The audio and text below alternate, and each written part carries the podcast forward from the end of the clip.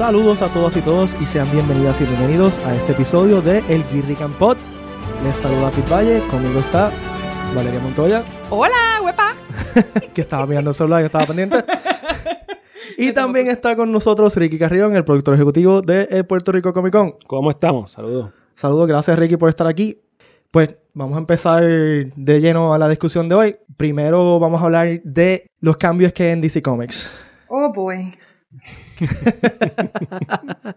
Tan, tan, Cuéntanos. Bueno, este, la noticia que salió hace unas cuantas semanas es que DC Warner removió a Dan Didio de, de su posición como publisher.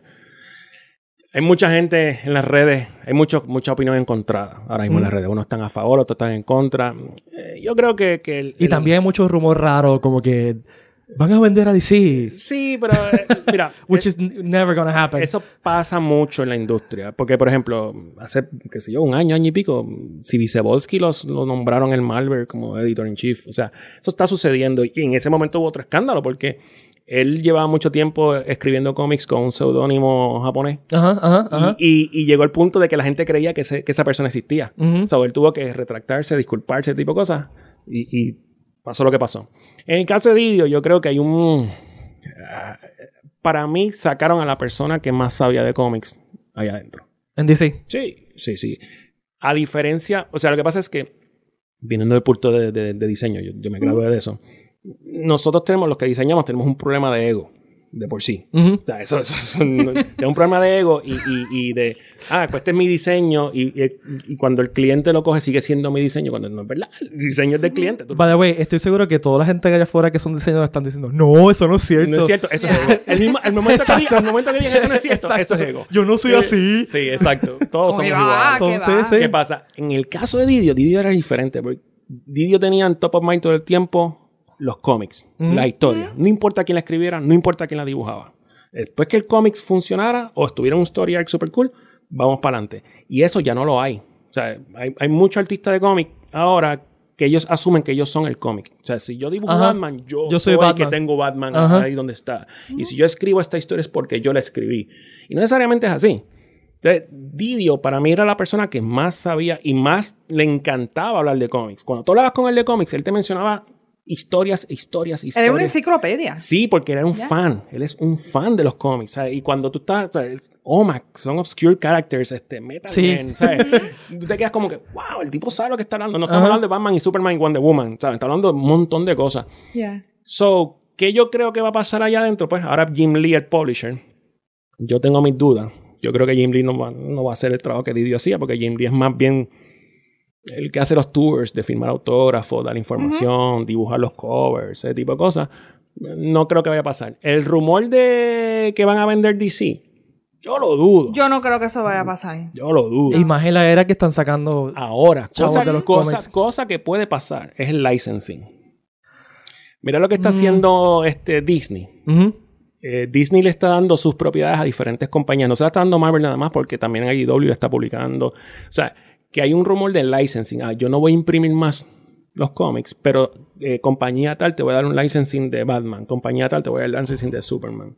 Y eso puede ser una- una- un- algo bastante interesante porque entonces, de repente, si Marvel se queda con dos o tres licensing, pues puedes incluir personajes de DC en el story arc de Marvel, ese tipo de cosas. O sea Eso que- sería crazy. Y eso, eh, cosas así han pasado antes. Seguro. Sí, Sí, o sea- sí, sí, O sea, no, no es nada que no haya Sí. pasado. Lo que pasa es la industria va a las millas. Sí, Y los cómics ya no son parte integral de los cómics. claro. O sea, Sí, los sí, cómics sí. no son parte La- integral la- de los superhéroes ya. Sí. Yo creo que el medio del el cine es- se lo ha comido. Exacto. Lo que pasa es es que ahora los, los superhéroes son unas marcas y es una es sombrilla. un brand. Y todo esto que va debajo de la sombrilla están los cómics, los videojuegos, las películas. Son marketing items que todos llegan a la sombrilla de la marca Spider-Man. Spider-Man tiene juegos, tiene ropa, tiene, eh, tiene eh, cómics, tiene películas. Pues todo eso es una sombrilla.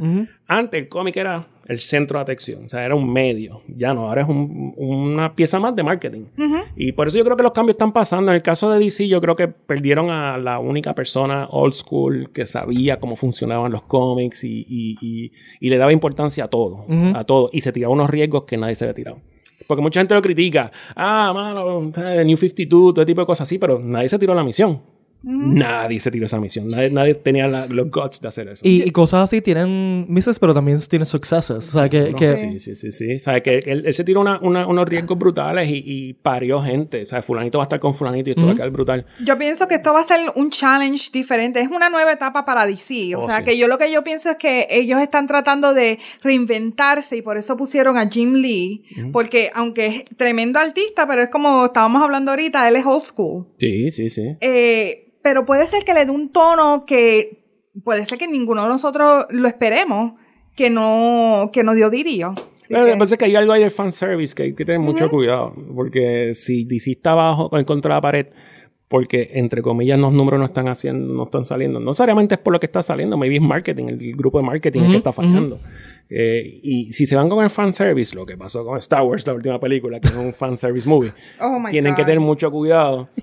no Este, sé de qué estás hablando, Ricky. No, para nada. te, doy una, te doy una medalla. Para que, La Este, medalla que no te dimos antes. Aquí la tienes. Mira, by, by the way. Y esta la dejan solo para que la tengas.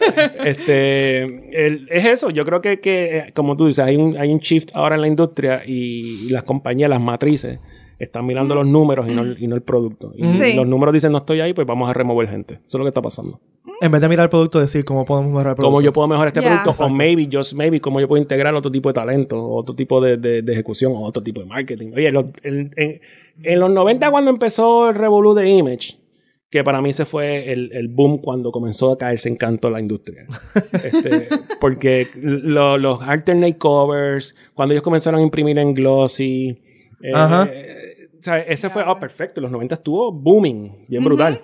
Pero después se fue al piso porque no había nada nuevo saliendo. Y entonces, pues, y y la presión de las otras mm, mm, compañías llegarle a Image fue un problema.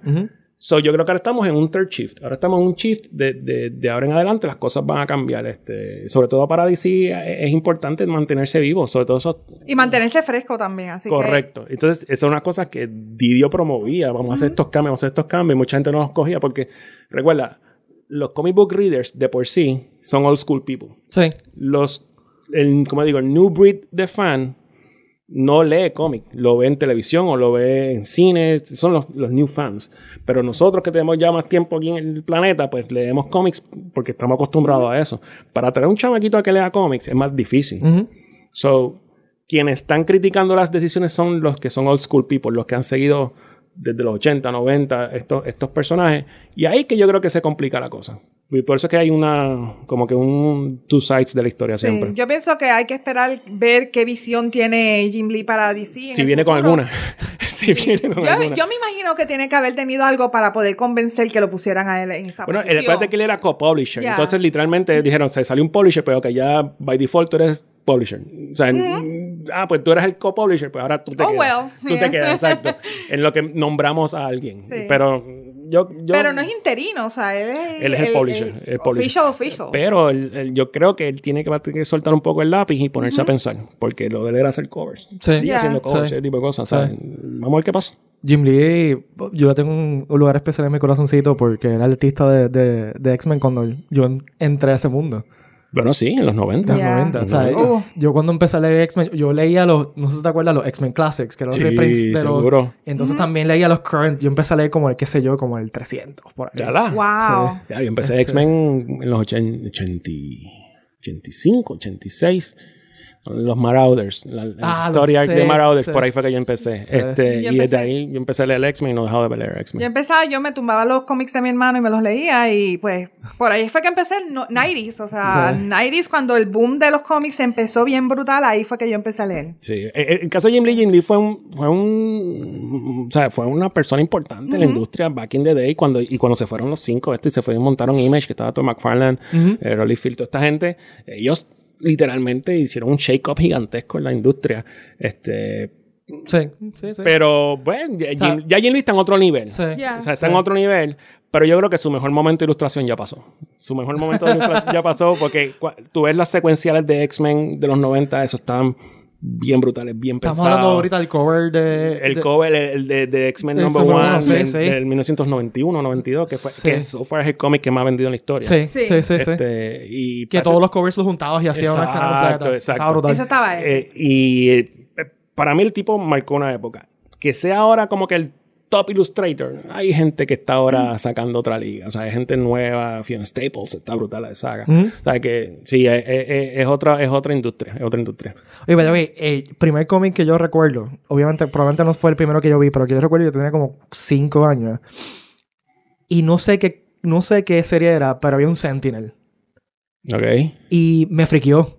Y sea, yo tenía un chamaquito y de entonces cuando veo un, frente, un Sentinel como que algo en, en el back of my head, hace como que, uh. Uy. ¿Cuál fue tu primer cómic que tú leíste? primer cómic que me acuerdo específicamente del cómic fue un Amazing Spider-Man que salió en Necra. Y salió Hank Pym también.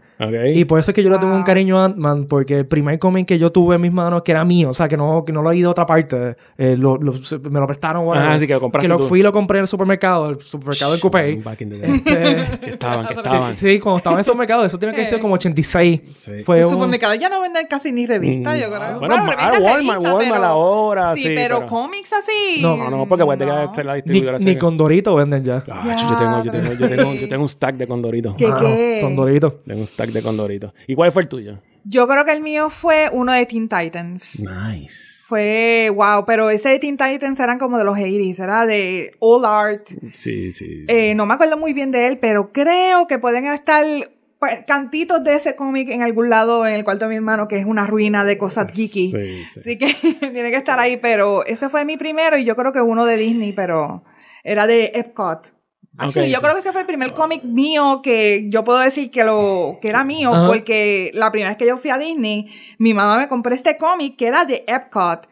Al frente era, o sea, Epcot acababa de abrir y tenía el, el- yo creo que era eh, donde estaba Fitment, creo que era, pero un cómic de ajá, Disney ajá. de, Ya, sí, ya, sí, sí. de Epcot. A mí Era como en 1988 me regalaron el juego de, de Marvel de El, el Marvel, sí. el, el Phase Rip System.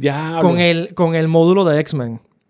Y ahí fue que, o sea, yo me sabía las historias de todos los X-Men. Para mí era una novela, ¿sabes? Y yo es que es una novela. Es una novela. X-Men sí, es el General Y Hospital. ahí de fue, que, Marvel. ahí fue que me metí hardcore a X-Men, que, que yo compraba todos los... En esa época estaba el eh, Uncanny X-Men, estaba X-Men. Todos los títulos. Sí. O sea, Sí, era como que... tengo- ah, tengo- yo- X-Men era el boom en los 90. o sea, que estaba- yo, yo te puedo hablar de historia de X-Men, de Marvel en general, pero X-Men específico hasta los 2000, o sea, 2000. Sí, que- es que que X-Men que- está brutal. o sea, y una cosa que mucha gente no entiende, a mí me encantaba X-Men no por las peleas.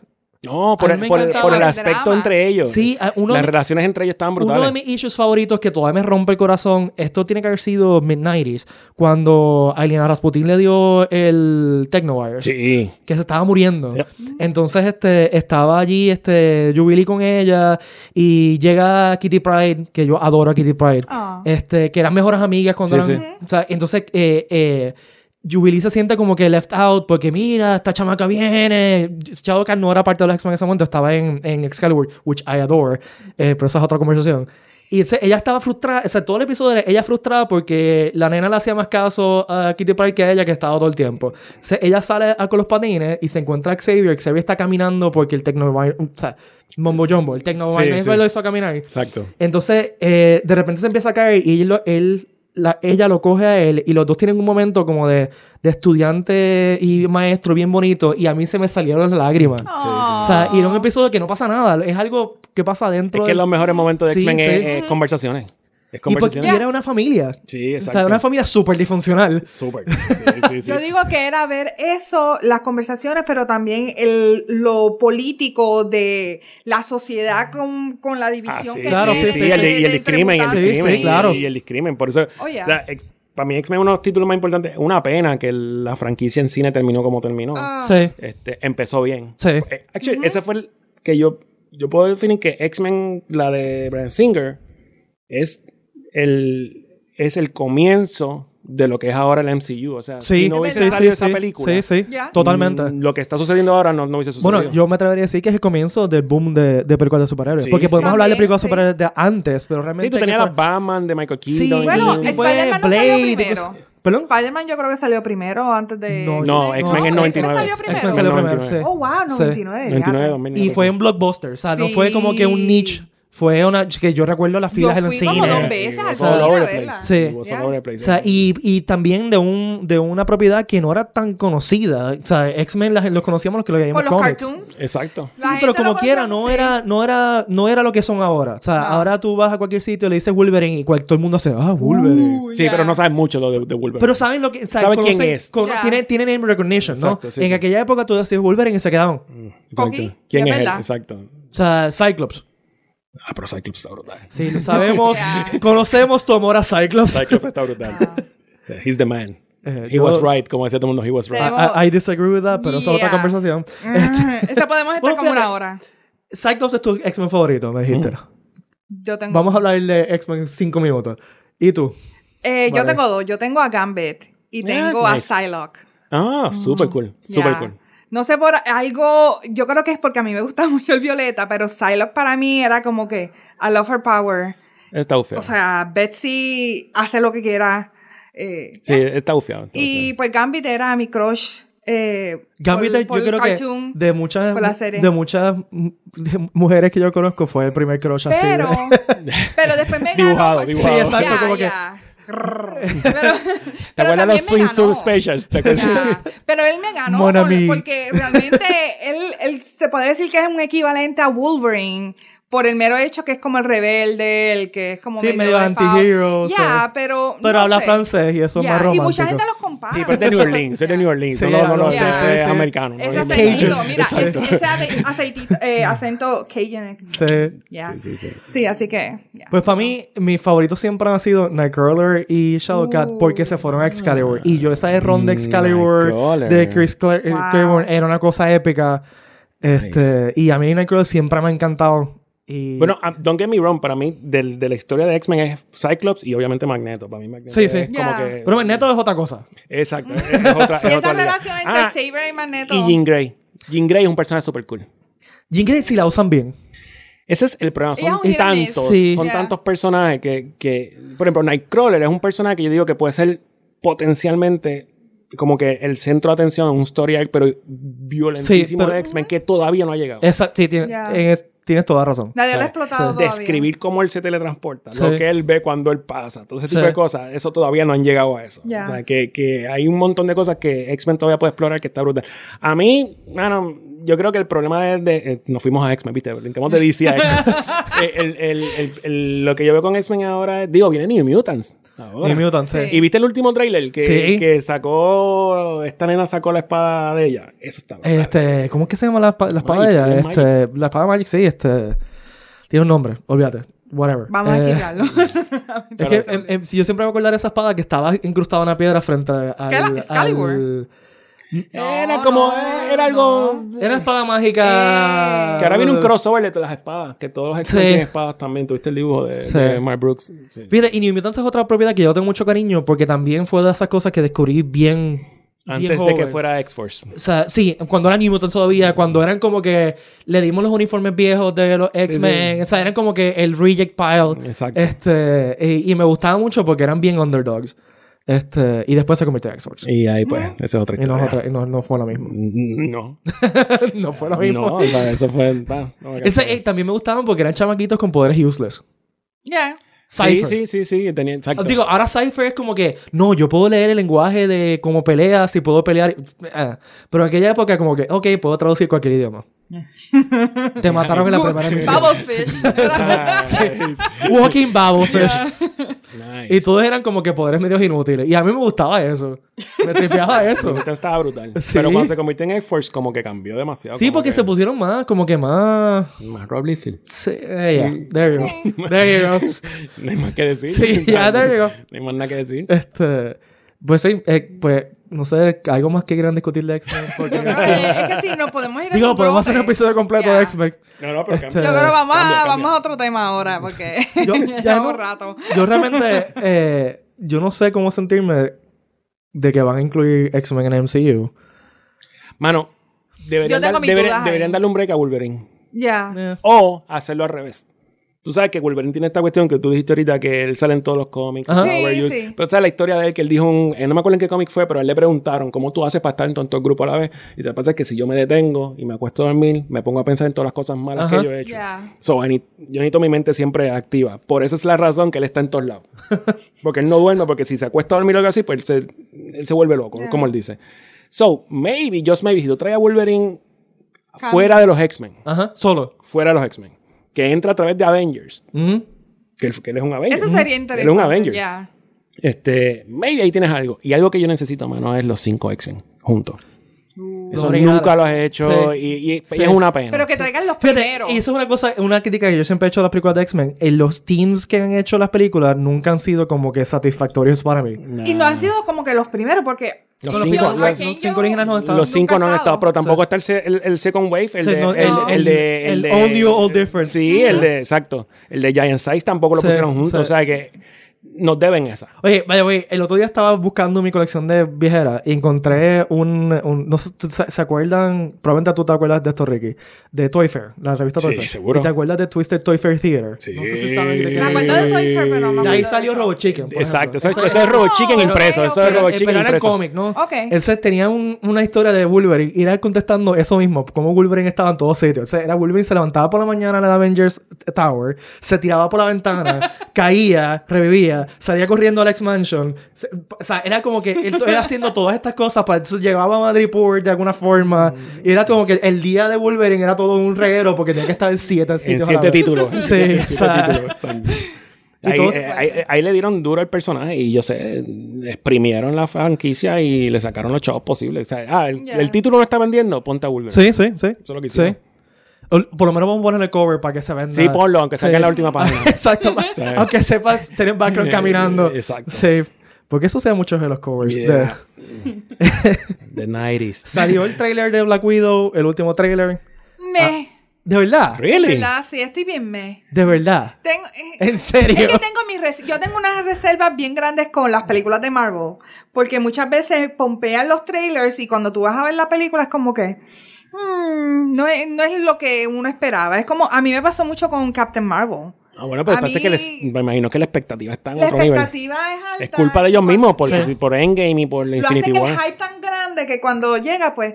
Pero para mí, lo de Black Widow es más porque tú sabes cómo ella va a terminar, ¿verdad? Exacto. Spoilers. Ah, bueno. Eh, Sí. Pienso como que, pues. Pero maybe, just maybe te da, la historia te da la persona que la sustituye, que es lo que yo... Sí, eso es lo que I'm suena. hoping for Sí, sí. I'm hoping for that, que, que, Yeah. porque va a ser la, la otra chica o sale algún Maybe. sustituto. No, hay rumores que dicen que puede ser que salga algo, no sé, la resucitan de alguna forma. Eh, no deberían. yo No creo. que pase No deberían, eso. ellos deberían Eh, soltarla ya. A mí me gustó el trailer. A mí me- me- Y sale O sea, David que- Harbour. Sí, ahí va- David Harbour, va a ir. David Harbour. El gran David Harbour sale. Y no solamente sale, es que el charm de David Harbour es tal que sale dos segundos en el trailer. Y uno está como que, diablo, yo quiero ver a David Harbour en esta Sí, sí, sí. Sí, lo han tenido como que, lo han puesto como que medio en el background, no han querido Yo creo que va a ser el mucho show de él. stealer. Sí, sí, sí, se nota ya del trailer. O sea, el- lo que más llama atención del trailer es eso. Este, y me tripea tanto que estén el usando personajes. A mí una cosa que me gusta de Marvel es que se atreve a usar personajes obscure. Sí. O sea, y... Pero es que no tiene más nada, ya usaron toda la libreta. O sea, usaron toda la libreta, los main, pers- los main characters ya la usaron. Sí, pero, o sea, eh, Falta Doom, Cuatro Fantásticos, obviamente, pero están... eh, pero siempre han sido así, como que, como que Bueno, la, la mega película de ellos es Iron Man, y Iron Man para ese momento era como un... Era obscure. a mí me Era un number sí, y a, 10 cómic, a o mí sea. me vuela la cabeza que hicieron una película de Doctor Strange. Sí. O sea, te hicieron una película de Doctor Strange, man. Y Doctor funcionó. Strange Y funcionó y Y fue funcionó, bestial. sí. Y el cast Es de- estuvo perfecto. o sea, eh, eh, yo no me imagino otra persona como Doctor Como Strange. Benedict. o sea, Tom Cruise, que se puede hacer cualquier cosa. Ya, pues, ya, pues un Doctor Strange que mide cuatro pies, como que. eh. Yeah, no, no. Es un mini doctor. Y tú tienes razón de Iron Man. O sea, cogieron un personaje que era. Que ok, no- era uno de los personajes principales de Marvel si seguías los cómics. Ya. Si tú eras un fan. Por eso. Pero si no, si no tienes idea, no tienes idea quién rayos era Iron Man. No. O sea, para nada. No, y no estaba en los top lists, o sea, de venta, no era como, Sí, no sí, era sí. X-Men. X-Men seguía siendo el, el- el Ajá. cómic de ellos. Pero lo supieron hacer bien el marketing para esa película. Porque yo me acuerdo el marketing cuando salió Iron Man era huge. Sí. Y después salió y era como que boom. Y también- la cosa.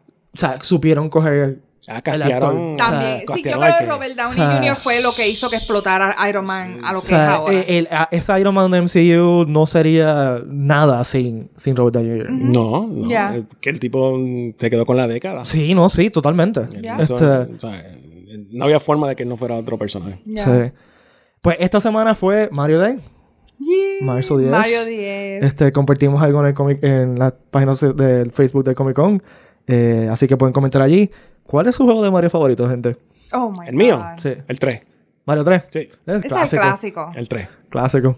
El Ya. 3 porque que cuando sacaron ese juego fue diferente. O sea, que tú podías... Sí, es verdad. El mapita, tú te movías para acá. Era, no era un open world, pero sí tenías la opción de irte a la izquierda o a la derecha. O sea, eso estaba bufeado. Sí, que tienes las opciones. Sí, el 3 para mí. el- para mí. Que eso era bastante raro en esa época. Sí, Sí, ¿no? sí, sí, o sea, porque no esa- era lineal. tanto- O sí. sea, tú escogías mm, que si un ladito, el otro ladito. Eso Y es un tan- juego que todavía, al sol de hoy, hold up. O sea, tú puedes. Y es retante, es 3, retante, Sí, es retante. es challenging, pero tú te puedes Pero, sentar fíjate, a jugarlo y. Yo diría eso de todos los juegos, los platformers clásicos de Mario. Ya. Sí. t- todavía tú te puedes sentar a jugarlo y son entretenidos. Sí. O sea, son súper Yeah. entretenidos.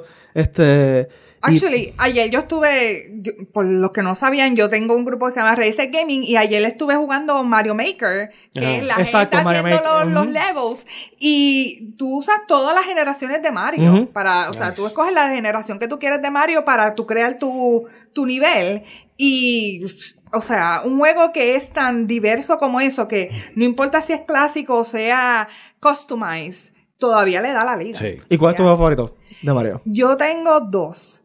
Y es Mario Galaxy 1 y 2. Ah, ok. Está cool. eh, me encanta Mario 3, me encantan los old school.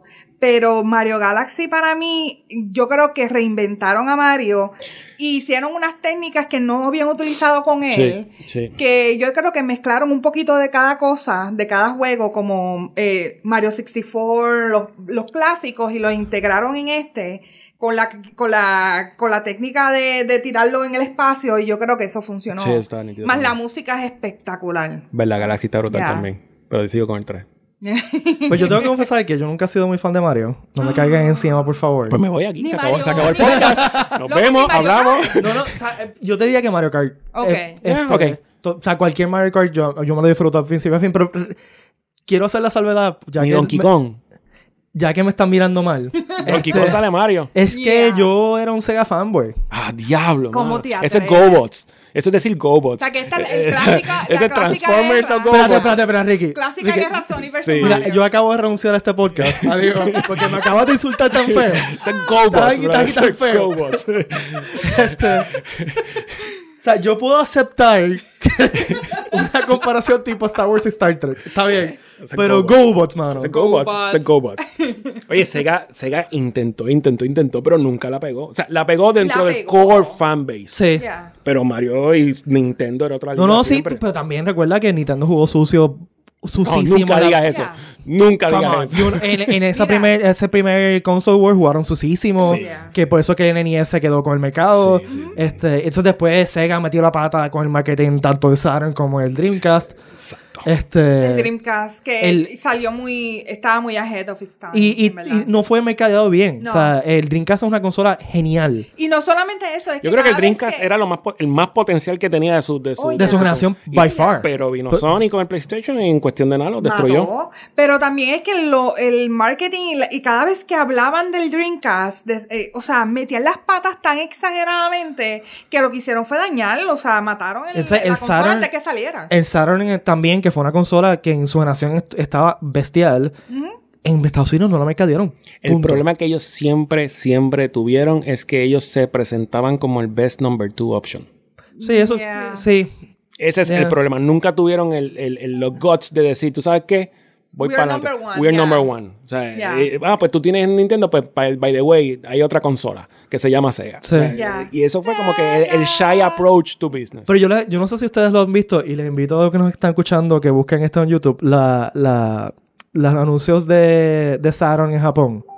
¿Nunca los han visto? Ay, que son bien weird. Son la cosa Bizarros, más hermosa del mundo. Ah. Ellos se inventaron un spokesperson que se llama Segata Sanshiro. Oh my Que, God. que era uno de los kamen. Sí, sí, Este, sí, sí, sí, sí. Hicieron sí. toda una serie de... Que era una cosa hermosa. Que si hubiesen hecho en esta- eso en Estados Unidos hubiese sido tan diferente. Este... Y la- es una canción super catchy que yo de vez en cuando me la canto a mí mismo. No sé qué sabe rayo está diciendo porque está en japonés. Este, pero les invito, búsquenlo en, en, en Empieza a YouTube. cantar ahora, Búsquete en. Sega. Sa- No, pero Eh, cántala. No, no, no. Cántala. Se- Too early for that. Se- la, idea, la idea de un podcast es tener gente, no que se Exacto, vaya. tú vas a ver, tú vas a ver cómo se vuelan los unsubscribes, Ya saben, unsubscribes. ya saben porque está lloviendo tanto en Puerto Exacto, Rico. exacto. cada vez que No, pero yo, yo me, lo me lo canto a mí mismo. Yo no estoy como que todavía. Este. Búsquela, no se van a arrepentir. Los anuncios están bestiales. La canción está chula. Entonces, al, fin, al final hicieron como un end. Cuando, cuando eh, apagaron el, el, Saturn, o sea, la, la consola como tal, hicieron una, un anuncio que es que le tiraban, tiraban un misil a la a- al headquarters de Sega. Y venía Tetsuya Sanshiro y se sacrificaba. Y todo el mundo de con la, la, la, la- llorando con la Segata Sanshiro. Está genial. Eh, Pero no has dicho Nintendo, eh, Super Mario. Te quedaste. ¿Verdad? pues, yo sí, este, Mario Kart. O sea, tú me das un Mario Kart y yo soy feliz. Ok, cool. Este, Ah, pues pero que que le tenga mucho cariño a un juego de Mario per se, yo creo que, y esto es emocional, no estoy diciendo que sea el mejor Mario 64 porque fue el que más jugué. Ok. fair enough. Yo le, Este, maybe lo mío con el 3 eso mismo, que fue como que el- el- me acuerdo cuando lo compré y lo, y lo jugué por Pues yo no tenía, yo no tuve un NES ni un Super NES. Entonces, cuando estuve en la universidad, este, uno de mis mejores amigos, que ahora es mi cuñado, eh, se casó con mi hermana eventualmente. Uh. eh, tenía un Nintendo 64 y eso era que, o sea, todo mi- mi- mis tardes de universidad eran ir al apartamento a jugar con el 64. Wow. So que todos esos recuerdos de Mario 64, Good de, times. de GoldenEye Yeah. 64. Ocarina Time. es, GoldenEye es- para mí GoldenEye es uno de los mejores juegos. Sí, no, sí, o sea, yo me, me le metí en tantas horas a GoldenEye que es una cosa uno de los fuera de mejores juegos control. ever. Y tú lo ves ahora, está todo clunky y toda la cuestión. Y si te sientas a jugarlo, Oh, vas a yeah. jugarlo. Yo lo jugué hace un par de años, sacamos, sacamos el 64 Sacaron el polvo. el mismo corillo que lo jugamos en la universidad y lo, lo chufamos un televisor y eso fue. Son juegos que todavía, o sea, Sí. las gráficas están bien wonky. Son clunky, pero- sí, sí, es un clunky game, pero- Pero hold on, es Sí. como, hay uno que mucha gente no, no, no le escuchó, era Conker's Bad, Bad Fur Day. Que era Ajá. como un open world, era casi como Banjo-Kazooie, como Ajá, Mario 64, ajá, ajá. pero era más R, era rated R, no era para niños. Y todavía yo me acuerdo, yo tengo ese juego todavía en casa, y hace tiempo que no lo juego, pero es eso, el, la nostalgia. yo Sí, creo. Eh, Sí, uno lo piensa ese tipo de Yeah. cosas, siempre la nostalgia hace Oye, un- ¿qué es lo que está pasando? O sea, ayer el anuncio de Nintendo de tirar Lego Mario. Es como que no se sabe si es que van a tirar una línea de juguetes de Lego, de Mario, o si van a tirar un juego de Mario, pero en versión una, Lego. o una línea de, de Nintendo. O maybe, ¿tú sabes qué hasta yo pensé? Claro, Puede ser que... Lego, súper- Lego se- de, de Zelda. Se van de- a jaltar de show. qué? Ma- Animal Crossing. Yo que no. Exacto. Lego de Animal sí. Crossing, ahí Valeria Yo- va a gastar todo su dinero. Ya. En Ya- plástico. Ya, ya yo estoy, ya yo estoy en la ruina con Animal Crossing, con. New Horizon, comprando consola y toda la cosa, que no necesito, pero la compré. Así que ya, me voy a quedar. Pero para mí, que si van a hacer un videojuego, yo creo que va a ser como Lego Dimensions. Que, que cool. implementas, Sí, implementas una forma que, o sea, ya ellos tienen los amigos. O sea, que implementen el, el sistema de los amigos, pero con el juego estaría interesante. Sí, hay que ver qué van a hacer. O sea, Lego es como que la compañía ahora mismo. Y- Sí. y- Yo amo Lego. Y se están quedando yo con el crecí mercado. del- jugando Lego se están también, quedando la- con las licencias. O sea, que ya y están en otro con nivel. Mario.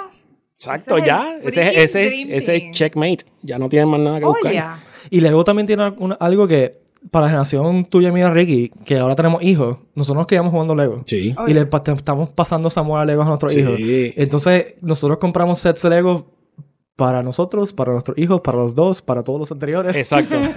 sí, sí, sí. O sea, cuando, yo, yo trato siempre de que cuando hay un cumpleaños o algo así, uno de los regalos tiene que ser Lego. Ujú. Ya. Tiene que ser Lego. O sea, aunque sea un playset chiquitito Ajá. O algo. Obviamente Friends, que son las de las princesas, tipo de cosas. Pero también la saco de ese juego de Friends y la pongo en- con los míos, los, los- los normales. Y ella le encanta. Y ella sabe. Ella empezó preguntando cómo se hace esto, esto y lo otro. Pero ya ella sabe que la, la palanquita chinita es Ajá, tu herramienta. O sea, ella tiene la suya. En cosas. tiempos eso no existía. No, No, Eso- mano, para mí eso es brillante. Sí. O sea, nosotros, lo nosotros, lo de con nosotros era ahí como que. Hacerlo así ah, como sí. de ladito. Ay. Pues mi hija no, no le hace mucho caso a los Lego Friends, fíjate. ¿Verdad? Le gustan los, los normales, Eh, el otro día compramos un carro de policía. Este, a ella le Bueno, la, la, mía le encantan lo- lo- lo- lo- los normales, obviamente. pero lo que pasa es que como ella está envuelta ahora con todo esto de Frozen, Disney, Ajá, ¿sabes? ajá. Le llegó el castillo allí, el castillo es como Ah, bueno, que- eso ya Ah, es eso otro, otro o sea, evento. estamos hablando de otra cosa. Exacto, Yeah. exacto. Pero sí ella me ayuda. Lo que yo quiero es que ella me ayude a montarlo. Ajá. O sea, que estas son las instrucciones. ¿Qué piecita falta que no hemos puesto? Y ella lo pues, ah, esta es, o búscame tal pieza. Y que las instrucciones son bien chéveres para ellos. Sí. Sí. Porque Es están diseñadas para niños. Sí. Yeah. sí. Way, noso- mi papá y yo estábamos montando un bola de Ikea el fin de semana y nos dimos cuenta que aquí Lego para adultos porque las instrucciones son bien similares. Sí, actually. Sí, sí. son bien similares. Es, Sí. Pon esta pieza aquí y no tiene... No tiene, Y no tiene mucha explicación de y no tiene de- nada escrito. eh, No. ah, Es como que... Eh, Yo es, no como, sé- es como montar un Gundam. Pero dice- es que igual- Oye, ¿terminaste el Gundam? o Mano, todavía? voy por dos piernas todavía. Diablo. Sí, porque hay que alambrarlo por dentro porque tiene LED. Ah, Diablo. Sí, entonces ya los esqueletos de las piernas están, el torso está. Hopefully cuando termine las piernas, entonces voy a los brazos. Y ya, ya lo, lo peor pasa, porque ya está todo alambrado. Bueno, cuando termine esto, le tomamos una foto y lo, lo subimos a los show notes para que la gente lo vea. Es un perfect grade, o sea que se tarda. Diablo. O sea, que de aquí como a seis meses... Bueno, si, Después si, no hubiese, com- si no hubiese Comic Con, lo terminaba en mayo. Después del show. Pero como el Comic Con, mi meta es terminar la- las piernas y por lo menos poner piernas y torso antes de mayo. Y cuando eso esté y que conecte, porque hay que chequear si conecta Ajá. bien, pues puedo proseguir, porque ya está casi todo alambrado. Diablo. Nice. Bueno, pues la semana pasada, el episodio pasado, compartimos una pregunta para que ustedes participaran en Facebook. Eh, la pregunta era si hubiese solamente dos Batman, en, o sea, si quedaran solamente dos Batman en el universo, porque Joker eliminó todos los demás, ¿cuáles ustedes escogerían? Y las opciones eran Ben Affleck y Robert Pattinson. Eh, Oh, boy. solamente quiero decir que, por favor, lean la pregunta. La pregunta no decía cuál era tu Batman favorito, era que escogieran uno de los dos. Eh, Pero la gente se va a apasionar porque acuérdate que Batman Sí, es un personaje eso iba a decir que es un- que lo cogen personal. Es un personaje que levanta pasiones. Seguro, Batman. Eh, eh, y un saludito a los que escogieron a Adam West. Eh, Nice. Hubo gente, ¿verdad? sí, hubo gente que, que era como que no, el mejor Ya. Batman Adam West. El 60. Yeah. Yeah. Eh, pero nada, eh, sobre el poll específicamente, eh, Batfleck ganó abrumadoramente con un Wow. 67% y Robert Pattinson con un 33%. Y sí, gente, entendemos que no hemos visto a Robert Pattinson. Pero tiene 33, eso significa que toda- hay gente con, con fe. allá Sí, afuera. hay, gente- o Hay gente hay- con fe allá Yo tengo afuera. fe, yo- O yo sea, lo dije o sea, la yo- supone que hubiese sido cero, ya. porque no ha salido. O sea, yo, esa gente tiene fe y dice, ah, may- may- maybe son, que- actores, maybe son la gente Pero me imagino, deberíamos revisitar esto cuando salga la película, a ver cómo ¿Verdad que cambia sí? el... Diablo, sí. Ya. el- O al menos el trailer.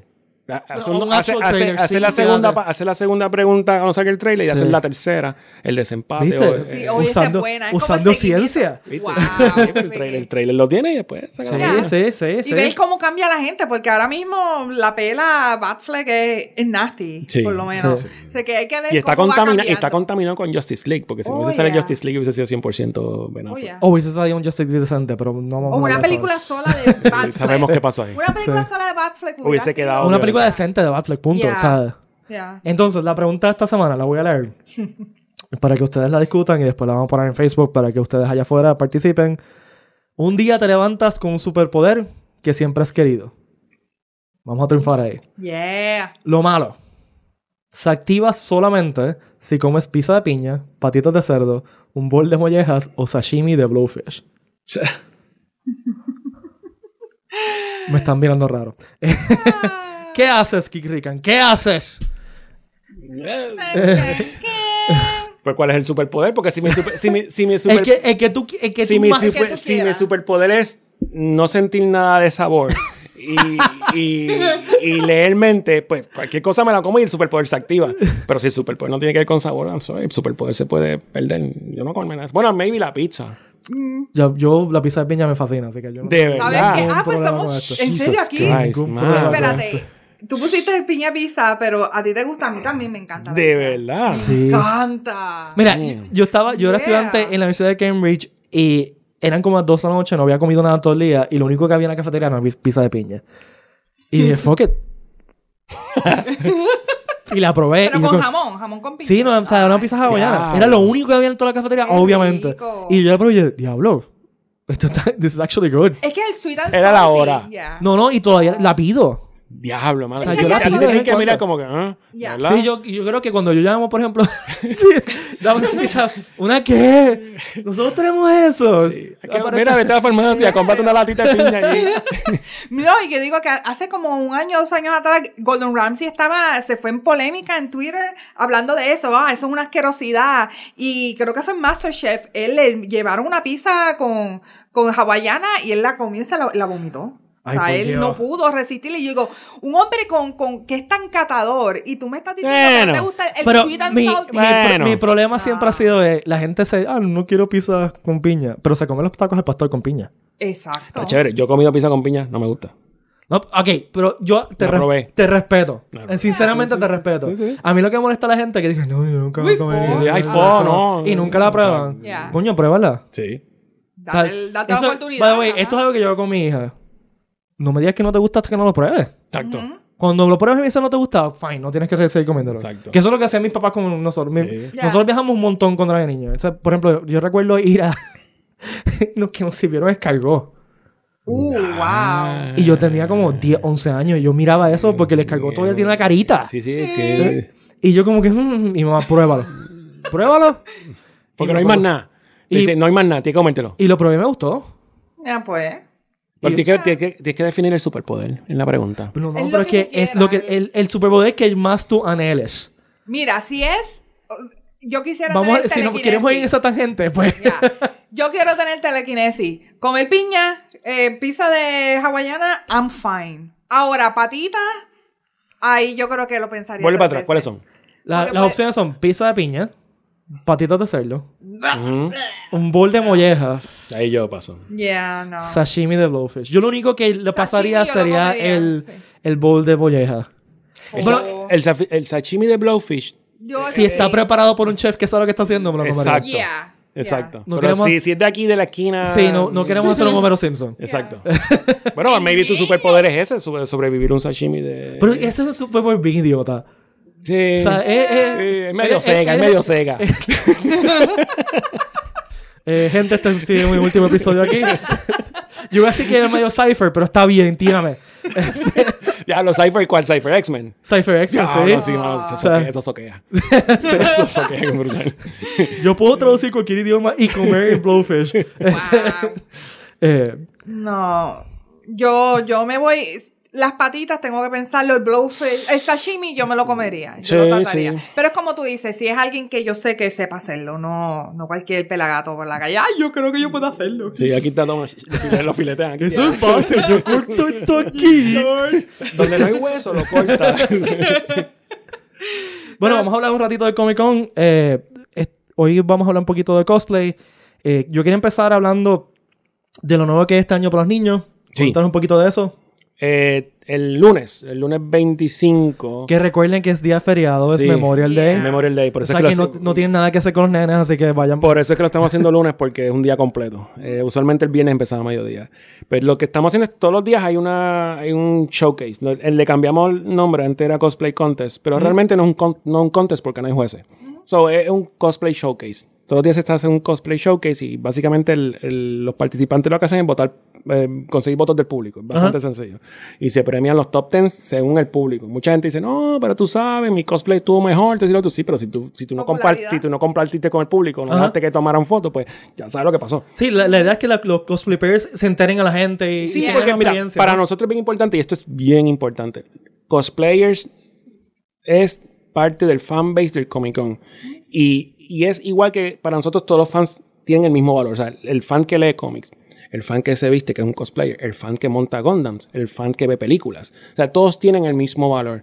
So, ¿qué hicimos? Eh, le dimos ese, ese beneficio al cosplay. Tú, si tú quieres participar en esto, pues esta es la regla del juego y es más bien como un scavenger hunt. Ajá, ajá, Eso es lo que es. ajá. ¿Qué pasa? Eh, hemos tenido en los, en los últimos años muchos niños llegando. Con los papás, ese tipo de cosas. Y A mí me encanta cuando va la familia completa. Sí, sí, sí, sí. sí, que- es una chulería. sí. Pues yo le, yo- estábamos hablando de la oficina. ¿Tú sabes qué? Debemos dedicarle uno de los días más que a los nenes. Para que sea un poquito más, más fair. Eh, y entonces lo que hicimos fue que el lunes el cosplay showcase es de niños nada más. Este, de cualquier edad. Nosotros decimos, no, pero si, no, si son, si son muy vivos no pueden subir a ese stage, que suban su mamá con Claro. su papá, seguro. Que suban y, y hasta creo que hasta los 12 años. Y va a ser la misma regla, se premian los top 10, este, pero muchas de estas personas lo más que les gusta es desfilar. Sí. Hacer su showcase sí, sí, sí, sí. on stage. Sí. O sea, para que tengan una idea, el sábado siempre son miles los que están desfilando y se tarda dos, dos horas y media. Eh, y, y porque los ponemos en, en, En grupo. en grupo. Ah, que este es Naruto, que si este es Final Fantasy, ese tipo de cosas, para avanzar. Eh, el cosplay showcase de lunes es de niños nada más. Y los premios son top 10 basados por público a los niños. Ahí pues los que son adultos pues no van, te pueden poner números, pero no van a tener la oportunidad. Y, y olvídate los premios. Los nenes les va a encantar simplemente Exacto, participar. exacto. Es que nosotros, el evento nosotros se, se ha convertido en un evento familiar, más Sí. allá de, de fanbase de, de cómics, que yo creo que ya, es- ya estamos moviéndonos a eso, Sí. a, a que la familia sea más parte integral del evento. Y por eso, o- obviamente, mucha gente también, yo sé que a ti te llevan muchos em- emails de las reglas de props y que si esto, que si lo otro, si me lo aprueban. Señores, nosotros no podemos aprobar props por email. Eh, no es real, o sea, hay unos procesos de seguridad que ten- los props tienen que verse en el show. Y si, si van a la página del Comic Con, a van a ver los guidelines de props. Y entonces en la parte de, de reglas del evento hay reglas de cosplay generales. También, seguro. O sea que, que les invito a que vayan al website y le- lo lean para que tengan una idea. Pero como dice Ricky, no pueden enviar una foto. No pueden enviar una foto ni, de, ni describirlo. O sea- el, proble- el problema es que, y mucha gente dice, no, pero es que el Comic Con restringe a, los cosplayers. No es que nosotros restringimos a los cosplayers. Es que es en todos lados. Es que en todas así. partes hacen Ya. eso. Tú vas a New York Comic Con y New York Comic Con literalmente te quitan el propio y lo ponen en un zafacón. No te lo Sí. devuelven. Eh, y en San Aquí Diego- no, by the way. Aquí te lo devolvemos. Sí. tenemos Sí. pro- aquí tenemos casi, esto es un code check. Sí, aquí sí, te, sí, te lo devolvemos, te lo Ya. amarramos. O sea, que nosotros pasamos un proceso mucho más, más completo que eventos de afuera. Y gente, si tú vas a un Comic Con en cualquier parte del mundo, tú tienes que llevar tu prop a que tú inspecciones Sí. y le van Bro. a preguntar que lo inspeccionaron. o sea, esto no es nada nuevo. Y esto, y es bien sencillo. Mucha gente dice, no, pero es que yo tengo tal prop, tal tipo de cosas. La regla básica para nosotros es seguridad del público. Claro. Si tú tienes unas alas que miden 6 pies, 7 pies, 8 pies y nuestro pasillo es de 15, estás adueñándote de la mitad del pasillo. So, esa es la regla básica. Por ejemplo, es que por eso es que hay veces que el sábado es más estricto a la entrada de props que un domingo o el lunes. Porque pues, hay menos público los lunes, por decir algo. Pero el sábado, si, si hay mucha gente dentro del show, pues te van a decir, mira, no lo puedes entrar porque puedes ocasionar un accidente allá adentro y lo que queremos evitar. Eh, cuando vas a desfilar, con mucho gusto, búscalo aquí, subes al tercer piso y tú desfilas full blown cosplay. O sea, nosotros no se lo estamos negando. Lo que pasa es que dentro del exhibit hall Es más eh, difícil, Es más mucho más difícil, gente, seguro, y queremos evitar el accidente. O sea, que venga un niño chiquitito y de repente no tenga una espada y se vire y le da con la espada, pues le da un golpe. Hay veces que, eh, eh, y son malos entendidos, mucha gente dice, no, pero es que nosotros nos restringen. Y yo hago la salvedad, hay eventos que promocionan, ah, aquí nosotros le damos libertad a los cosplayers. Y yo creo que eso es algo irresponsable. Yo creo que es irresponsable porque eh, no le están dando libertad de verdad, porque si llega un cosplayer haciendo algo que no es adecuado y le dieron la libertad, pues yo creo que no es responsable porque si los eventos son familiares, por ejemplo, nosotros tenemos una regla. Hay veces que me dicen, no, yo me voy a vestir X o Y personaje, pero este personaje, pues su ropa es bien poca, taca, taca, taca, usa un bodysuit. Nuestro evento es Ajá. PG. Ajá. Nuestro evento es PG. Si tú te sales de PG, lo más seguro te van a tener en la entrada. Ujú. Eh, otras cosas que nosotros decimos, mira, no te vistas. No, yo sé que hay muchos videojuegos, sobre todo videojuegos que tienen que ver con milicia, todo ese tipo de cosas. No te vistas de algo que puede ser real. Claro. Por ejemplo, mucha gente dice, ah, pero es que yo me quiero vestir de policía, ese tipo de cosas, me están restringiendo. No, lo que estoy diciendo es protegiéndote a ti. Pasa una emergencia y hay una emergencia médica y tu, tu cosplay es de enfermera o de doctor, van a ir donde ti. Ya, Y tú vas a tener que resolver. Hay una emergencia de seguridad y tu cosplay es de algún militar o algo así, van a ir donde ti. O de O sea, policía. Policía, ese tipo de cosas. So, lo que yo estoy es protegiendo a la gente de que no tengan, Males entendidos. y que no tengan situaciones incómodas. O sea, que eh, eh, las decisiones que se toman son basadas en, en el 100% del público. Y también este, el centro de convenciones tiene unas reglas que hay que respetar. Y nosotros, También. nosotros hemos, para que la gente tenga idea, nosotros hemos pulseado con el centro y todas las reglas se han hecho un ben a favor de nosotros. Porque originalmente no se podía entrar con máscara. Exacto, sí, esa es Ah, una cosa O que sea, voy a tú no puedes entrar con máscara. Y dije, pues se, fue, se fastidiaron todos los Stormtroopers. Ajá. Todo lo que es Stormtroopers no pueden entrar. Y dije que esto no puede pasar. So, hemos llegado a muchos acuerdos con el centro de convenciones que ellos se han ido de parte de nosotros. Lo que sí es, pues, que obviamente que, que- que entiendan que hay unos procesos, todo el mundo le encanta disfrutar. Es, te voy a dar un ejemplo básico. Mucha gente dice que nosotros tenemos como que las reglas de cosplay están bien, bien by the way, pero no es nada más cosplay, videogamers. Ujú. Ujú. Hace tres años, llegó la norma de que había gente que llevaba sus propias consolas, sus televisores y los plugueaba en las paredes. ¿Qué? Sí. Sí, sí, sí, sí. Y eran 10, 15 que mientras estaban en fila, tú sacaban del bultito el televisor, sacaban la pantallita, y y consola y comenzaban a jugar. ¿Qué pasa? Esa es una regla que nosotros no podemos permitir. Porque primero, están consumiendo electricidad del centro. Segundo, pueden hacer tener un, un accidente. O sea, que las reglas que se establecen en el centro de convenciones con el Puerto Rico Comic Con, al igual que todos los eventos alrededor del mundo, es en, en favor del 100% de los que asisten. No simplemente un grupo A, el grupo B, ese tipo de cosas. Pero volviendo al tema del showcase, el showcase le cambiamos el nombre a showcase porque es literalmente lo que hace la gente. Showcase themselves. Nosotros no tenemos jueces, este, no creemos en jueces. Eh, nos han preguntado por qué. Y dice, bueno, porque nadie es mejor que nadie para ser juez. Sí.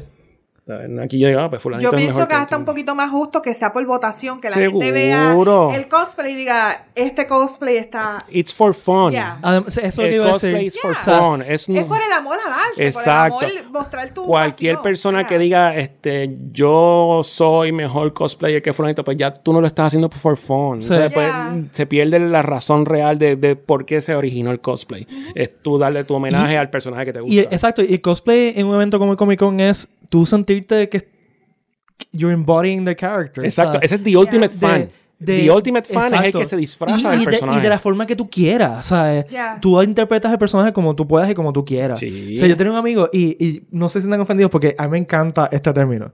Que decía que lo- las convenciones de cómics son un nerd prom. Sí, Donde tú? Sí. como tú geek, dices, pues me voy a tirar la tela. sí. Yeah. Voy a hacer lo que yo... Y, y, Y, como actually hay, hay nerd proms en, Sí, pero- en varias sí, convenciones sí. que hacen Este, esas parties. y, y, y yo que he hecho cosplay por muchos años, eso es parte del fun. o sea, y- Yeah. y, interactuar con la gente y que la gente te diga, ah, qué cool, tú Que eres esta persona. Y que se tomen fotos contigo. Eso nada más.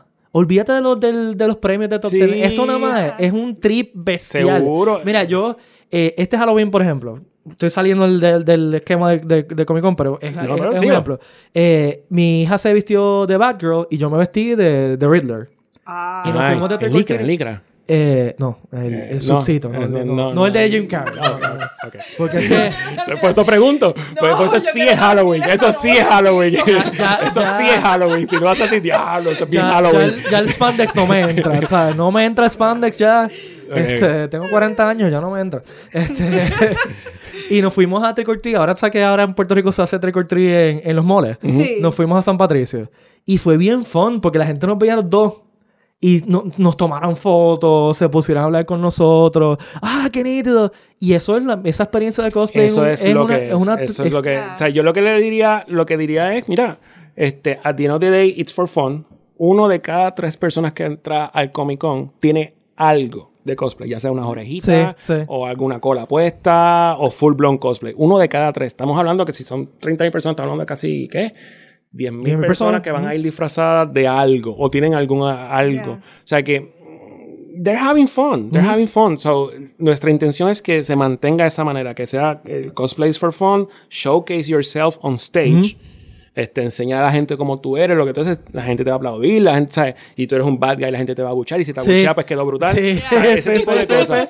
Este, y, y lo más importante es eso, que, que entiendan que las reglas que se hacen son reglas para que todo funcione. Para que todo funcione y responsablemente nosotros tenemos que asegurarle a todo el mundo que va a estar en un sitio, vale la redundancia, seguro. Y eso es la prioridad de nosotros, la seguridad de todo el mundo. O sea que- Y, y del otro lado, si tú estás en la convención y ves gente con cosplay, mira, acércate a ellos, háblale, Yeah. eh, pídele permiso para tomar la foto. Sí. Lo más que no le gusta a los cosplayers es eso mismo, que se tomen fotos con ellos, así que no... pero no le, no les roben la foto. o Es- sea, eso es lo que iba a decir, el eso es lo que iba a decir. Sí. Vayan a pedir permiso porque, como le digo, ellos les encanta que le tomen la foto, pero atrévanse a pedir permiso. No es como que te voy a tomar una foto así de lado. Sí, o sea, mientras porque está tomando te van a decir que sí. sí. Yeah. Sí. O sea, no, no lo hagan sneakily, como dice No, aquí Ricky, te roban roban la foto. También respeten los espacios. Sí. Este... eh, Cosplay is not, is not consent. Exacto, Exacto, exacto. yeah. Este, no es para que le estés tocando las piezas eh, y manoseándolos. No, este- No son modelos, no son promotores. Exacto, son Es gente como- normal. Piénsalo como ir a un museo, tú no vas a tocar a la Mona Lisa, tú la vas a dejar ahí, sí. la vas a apreciar. O si estás caminando en la calle, tú no vas a tocar a la persona que tienes al frente. Exacto. Exacto, son personas normales como cualquier nosotros y en el mundo nosotros son bastante normales. Sí, sí, sí, sí, sí. Ya. O sea, en, en ese sentido, eh, gente que no está en cosplay respeten a los cosplayers. Cosplayer, pues, le- les. Pero, pero, les no, fun. pero nuevamente, recuerden, a los cosplayers lo más que les gusta es interactuar con la gente. Así que vayan donde ellos, pídanle permiso, háblenle, díganle, mira, esto te- me gusta esto, te quedó brutal. Porque ¿Cómo eso es. esto? Exacto, Exacto. eso es parte de, parte del co- de, de uno hacer El cosplay, orgullo, es eso. Exacto. No, y que muchos de ellos se sienten orgullosos de haber creado Sí, piezas de ropa, o sea, Sí. eh, armamentos, todo lo que hacen. Así que ellos les encanta que tú les preguntes y que le. Y que Pero siempre, siempre, trabajo. obviamente, sí, obviamente con el respeto que se Claro, merece, sí. porque son Yeah. fans y son asistentes al Y son seres humanos, Y- por favor. Sí, no, exacto. Y al contrario, como siempre me han preguntado, para mí ellos son los top fans. Porque No, son los- sí, sí, o sea, sí. llegan al último nivel, que es disfrazarse y vestirse de sus personajes Y favoritos. Exacto. invertir tiempo y dinero, porque Sí. muchos de esos cosplays no son baratos y, no- Sí, sí, sí, sí. y son complicados. Sí, por Oye, eso te digo que... Horas de trabajo. Sí. Y por eso es que nosotros queremos que hagan mejor showcase, que en vez que compitan, que no realmente nosotros no tenemos un contest, lo que tenemos es un showcase. Y, y por eso es que de ahora en adelante se va a llamar el Cosplay Showcase del Puerto Rico Comic Con. Ya, me gusta. Eso está. Y la idea del, del Kids Only Comic Con. Sí, que lo- porque en verdad hay unos niños que, que han Brutales. ido- que que, son show stealers. Es que yo me imagino. Tú y yo de esa edad. Bah. Bendito. O sea, Yo hubiese hecho cualquier cosa por estar allí. Exacto, o sea, porque tú, tú quizás te criaste en una época donde esto era más normal. Eh, eh, güey. Nosotros éramos más, más outcasts que otra cosa. Es que acuérdate que en la época que ustedes vivieron era como que mira estos nerds. Sí, como que, sí, como que los miraban en la Pero ahora YouTube. nerd is the new cool, Yeah. so Sí, no sí. es lo mismo. En los 80 ya estaban, todavía estaban con lo de nerd, pero estaban No, pero yo, o sea, yo fui, yo fui teenager en los 90. Ya. Y en los 90 ir a, Todavía. ir a tienda Oh, cómics era como que. oh, Ya, lo sí que cómics, Era como tú tienes que hacerlo como que sea, in the closet, like Sí, download. sí, ¿qué tú Nosotros- haces con eso? Nosotros jugamos Ya. RPGs en la escuela, la gente se quedaba mirándonos como que. ¿qué, mano. ¿Qué son esos dados? Sí, sí. Como entiendes, ¿cómo fue que me invitaron a jugar D&D? Y yo, un juego de D&D hace como 20 años. Este, y yo dije, mano, lo que pasa es que tengo un juego abierto que no hemos terminado. que lo empecé en la universidad y el juego está abierto. Y nos hablamos de vez en cuando, el juego está abierto. No hemos terminado el juego. este, y yo no puedo participar en otro juego porque ese es el juego que tenemos abierto. O sea, o sea, que hay como una cuestión ahí como que de religión detrás de Ya, eso, con esos sí. juegos. Este, y me dijeron, no, pero tienes que ir. Y yo, pero, digo, no, pero tenemos los libros, tenemos cosas. You just need the dice. Sí, y la gente. Exacto, you just Yeah. need the dice. No olvídate los sí, libros, los character sheets. Yo- no, no, no. Pero no, ahora no. tú vas hasta tiendas. Yo fui los otros días a Hot Topic y tenían una canasta con los dice. Pues ¿Sabes? seguro, porque Yo no- está- están eh, ahora volviendo, Sí. está volviendo, el tabletop está volviendo bien y a mí me da como que es como un algo de orgullo que estén haciendo Ahora es aceptado. cool. Exacto. Ahora es cool. Sí, ahora todo el mundo lo Yo hace, tengo mi pero- set de dice de los baratitos de college todavía guardado. Yo tengo Que como- venían en una cajita plástica. Yo, Yo yo en un momento dado compraba como que cada vez que iba a una tienda de cómics nueva, compraba Un set de dice. sí. Y ese tengo de, de Metro Comics de hace como 25 años. Tengo de, de tiendas de cómics de Mayagüez hace 25 años. De Nice. ese algo que tú dices, de las cajitas. sí, las, estas. las cajitas plásticas. Sí. Yo fui este, bien barata. Yo fui, creo que fue en eBay o Amazon, compré una bolsa. Eso iba a mencionar la bolsa de. una La bol- sí, la de bolsa, sí, seguro. Y que se chave, olvídate. La bolsa, sí, yo me si acuerdo. se me pierde uno, pues no lo lloro porque tengo Bueno, en el show pasado hubo un- una gente que ven- de vino a Estados Unidos que ellos vendían dice, pero eran high-end. O sea, unos en metal, unos en piedra. Sí, ahora yo he visto unos Bien que- brutal. Lo que pasa Sí. es que yo le dije a ellos, mira, no sé si la gente te va a comprar aquí, porque estamos hablando de cases de 20, 25 pesos por dice, o sea, del setcito. Wow. Eh, pero había unos lindísimos. Sí, yo, yo he visto Ahora unos yo que son quiero. con hasta con líquido adentro. Sí, ahora, ahora, ahora, ahora, ahora quiero. vamos a la a ver qué encuentra. Google. No, pero yo he visto unos ahora que son, que adentro tienen líquido y escarcha y eso, y cuando tú los tiras, tú ves el- Sí. cómo se mueve el... Ah, Sí, sí. Bello. Qué viaje. Debemos jugar D&D un día. Sí. Yo empecé un grupo de, de Marvel RPG hace como 6 meses Yo atrás. Y lo estamos jugando una vez al mes. ¿Verdad? Y son, o sea, soy yo que soy un viejo. Y lo- todos los demás son millennials jóvenes. Que Y están on board. están súper, o sea, están que en estos días me, envi- me enviaron como que cuando vamos a seguir jugando. Porque lo estoy nada. tratando de hacer una vez al mes porque si no, o sea, mi vida es muy complicada como para estarlo. Sí, sí. Este, y se lo hacemos un domingo y estamos 6 horas corriendo. Ese es el problema. Mucha gente no entiende cuando tú arrancas a jugar, te vas a tardar un montón. Sí, sí, sí. Te sí. vas a- fácil Y para, seis, para una, la persona que corre el juego, el GM es complicado porque tú tienes que tener tiempo para el juego y también tiempo de preparación antes. Sí, Eh, esto o sea, es, eh, es serio, es serio. Ese-. Es serio. No es simplemente darle play al juego y comenzar con el ¿Tú te control jugar. eh, que una vez nosotros, eh, tú nos invitaste a tu casa a jugar D&D, pero era uno que era de superhéroes, eran superhéroes en Puerto Rico? Eso es Marvel RPG. Oh, sí, sí, sí. ese Yeah. mismo sistema. Ya. Pero tú lo hiciste bajo el sistema de Marvel. Sí, Marvel Yeah. RPG. Nice. Era Marvel RPG. Yeah, es- super el- fun. Porque el, ese sistema que es antiguo, es de los 80, es un- bien sencillo para gente empezar a jugar. Sí, pero acuerdo que un Porque bien es. Es, de- es mal. Sí. Es, un dado, es, es una percentila de 100, son dos dados de 10 y no tienes que, o sea, y pues, Sí, no tienes que cambiar y. no tienes que estar cambiando de dado, qué sé yo. O sea, para, para new, newbies jugando RPG es bien fácil entender lo que está pasando. Y de ahí brinca D&D. Y de ahí brincas a D&D, este, nosotros después brincamos, a- después de D&D brincamos al, al sistema de Star Wars, de, el, sistema El- que era basado en D&D. Este, Sí, sí, sí. eh, Que es bastante similar. Sí, este, que estuvimos años jugando ese, ese juego. eh, eh, en estos días, el mismo corillo que jugaba ese juego, ahora estamos jugando The Old Republic, porque como The Old Republic es gratis. Oh. El mismo corillo que jugaba el Star Wars RPG está jugando Old Republic. Nice. Y tenemos hasta los mismos nombres de los personajes. Este, Nice. eh, así que, sí. Lo transferiste, lo moviste, Sí. lo, lo- lo digi- Y lo eso es algo- digitalizaste. algo, cool de los RPGs es que uno crea un corillo. sí. Ya. O sea, es bien bonding la experiencia. Mira Stranger Things. Sí, exacto. Es más o menos eso, Ya. exacto. Yo le regalé a mi sobrino el set de D&D de Stranger Things y le voló la cabeza. Uh. ¿Tú- Este, ¿A ti no te pasó cuando tú empezaste a ver Stranger Things el primer season? Lo- los chistes de ellos. Cuando yo empecé a verlo, yo estaba en casa y había estaba mi esposa. Y cada vez que hacía un chiste que era D&D related, yo era el único que me reía. Y yo como que, diablo, qué bonita le quedó. ¿Qué pasó ahí? No, no, y yo, no es que fulanito, este, tío, Tienes que otro. O sea, lo único que me trancó un poco fue el, el de Magorgon. Ajá. Este, y yo decía. "Mm, existe o no existe, existe o no existe. Déjame chequear esto. Pero lo demás era como que lo- los Pero yo tengo que, que decir que eso me pasa mucho. muy- eh, por ejemplo, no me acuerdo qué película fue que hicieron un chiste. Yo fui el único que me reí porque era algo tan obscure. Sí. Eso pasa cuando Eso eres pasa. nerd. Sí. Yeah. Yeah. Bueno, vamos a dejarlos ahí. Eh, gracias a todos y a todas por su sintonía. Eh, Los invitamos a seguirnos la semana que viene y a participar del poll que debe estar arriba cuando estén escuchando este Y episodio. si tienen una sugerencia de algún tema, que lo envíen. Sí, Exacto, y preguntas recuerden, que tengan Por también. favor, Sí. comenten, envíenos mensajes en cualquier de las redes del Comic Con, PR Comic Con en Twitter, Facebook e Instagram. Se pueden comunicar con nosotros, sugerencias, eh, preguntas a Sí. Ricky, eh, comentarios, las quejas no, las quejas las dejan para el final. este, eso lo digo a mis estudiantes. Eh, Va a haber un buzón de quejas. Sí, va, olvídate, Así que no, no se quejen, no se quejen. Eh, si se quejen, no lo vamos a escuchar. Sí, lo vamos a escuchar. Si la queja es válida. Sí. ah, ahí está. Tienes Si la queja es válida, le vamos a, atender- la vamos a atender. Pero nada, siéntanse bienvenidos a, a hacernos preguntas de qué- cosas que quieran saber. eh, y nos despedimos. Mi nombre es Pedro Valle. Me pueden seguir en todas las redes sociales como Pete Valle, en Instagram, Facebook y Twitter.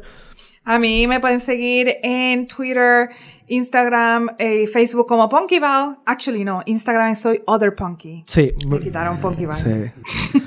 y pues. Y los míos son PR Comic Con. En Sí. todas las redes sociales PR Comic Con. eh, y ahí pueden conseguir la información. Importante. Taquillas en tiquetera. En tiquetera. Tiquetera no en tiene outlets de venta No en vayan a Walmart Wal- ni No vayan a. Walmart. No vayan a. No pregunten porque no hay taquillas físicas a la venta. Sí. Que es una alegría que no tienen que hacer filas en Walmart de Exacto, dos horas. y no para se les pierde. comprar. Y las taquillas le llegan por email. Le Pueden ir con el celular. Exacto. Y no tienen el error de humano que a veces le dan la taquilla que no es. Eh, es bien sencillo, mucho más fácil. eh, o sea, es tiquetera, no hay outlets de venta. Si tiquetera levanta un outlet de venta, pues nosotros lo comunicamos. Y recuerden que las taquillas de entrada son diferentes a los photops y las. Fotógrafos y autógrafos son son- vouchers. Son, separados. no son taquillas de entrada, tienen que tener mucho cuidado porque si llegan al evento sin la taquilla, puede ser que no vaya, sobre todo Sí, el sábado. Son limitados. Sobre todo el sábado. Y no de hay- Viajar Board también debe quedar. De David nada. Harbour queda bien poco. Sí. Me dijeron ayer que quedaba bastante poco, este, mucho menos de la mitad. So, Así que- hurry up. Sí, no dejen para última hora. Ya. Yes. Así que nos despedimos, gracias y nos vemos la semana que viene.